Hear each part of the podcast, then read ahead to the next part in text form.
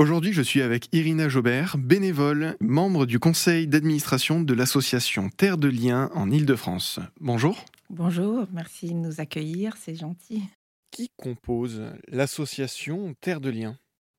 Alors, euh, Terre de Liens, c'est ce un mouvement en fait qui est constitué de plusieurs entités.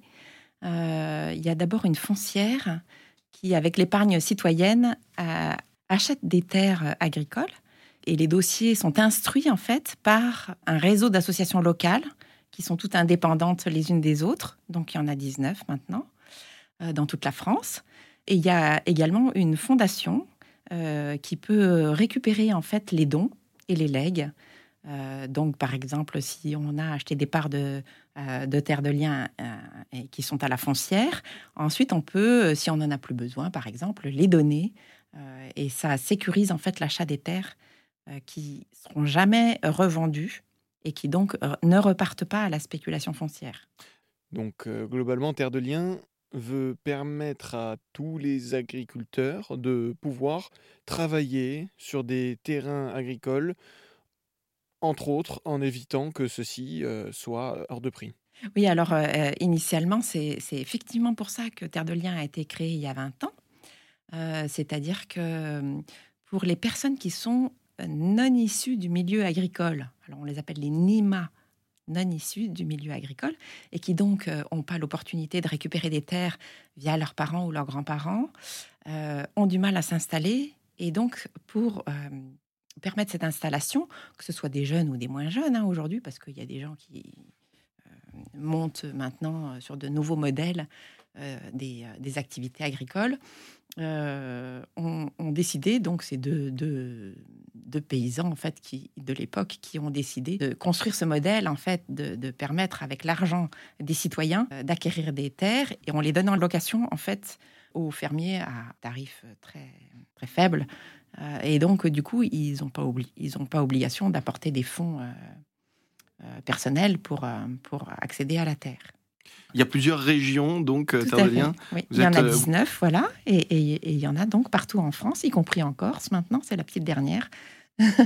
Et donc, du coup, euh, euh, sachant que la première qui s'est créée, elle s'est créée dans la Drôme à l'époque, et c'est là euh, que reste l'association mère, entre guillemets, qui fournit notamment des services transversaux aux associations filles qui sont voilà, réparties sur toute la France.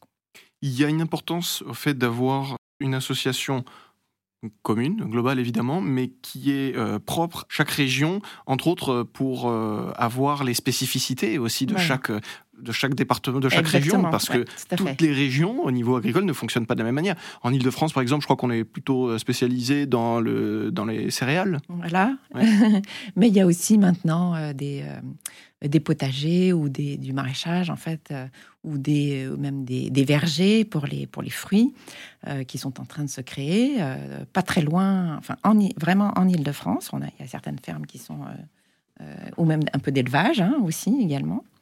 Et donc du coup, bah, il y a des opportunités que, qui sont saisies par par les personnes en Île-de-France pour acquérir. On a une on a neuf fermes actuellement en, en Île-de-France. Euh, on dit ferme, donc on ne dit pas seulement terrain. Hein, voilà, voilà, très, très, euh, très différentes les unes des autres. Il y a même une crissonnière euh, qui, qui approvisionne les, les, les biocopes ou les, restaurants parisiens.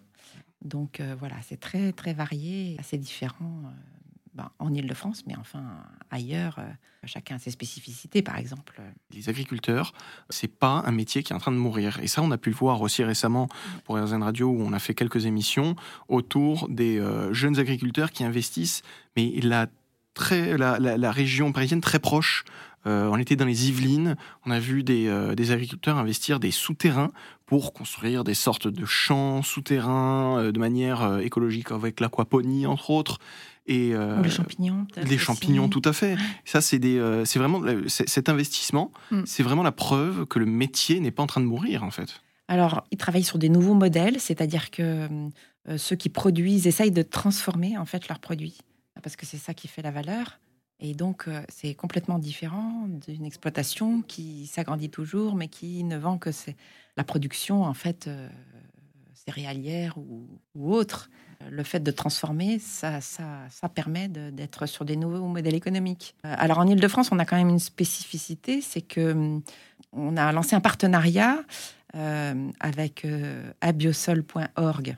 Si vous allez sur Internet, abiosol sol.org, euh, qui euh, propose des formations très courtes, justement, euh, pour favoriser en fait l'émergence, enfin, la, ou la, l'appétence pour ces, ces, métiers à des, à des urbains qui n'ont pas forcément eu l'opportunité de, d'avoir des liens avec la terre parce qu'aujourd'hui, maintenant que les, jeunes sont tous euh, en ville euh, majoritairement, eh ben, ça devient compliqué. On n'a plus euh, les connexions avec les grands-parents qui étaient à la ferme, les, possibilités voilà, de, tisser des liens avec ce, monde rural.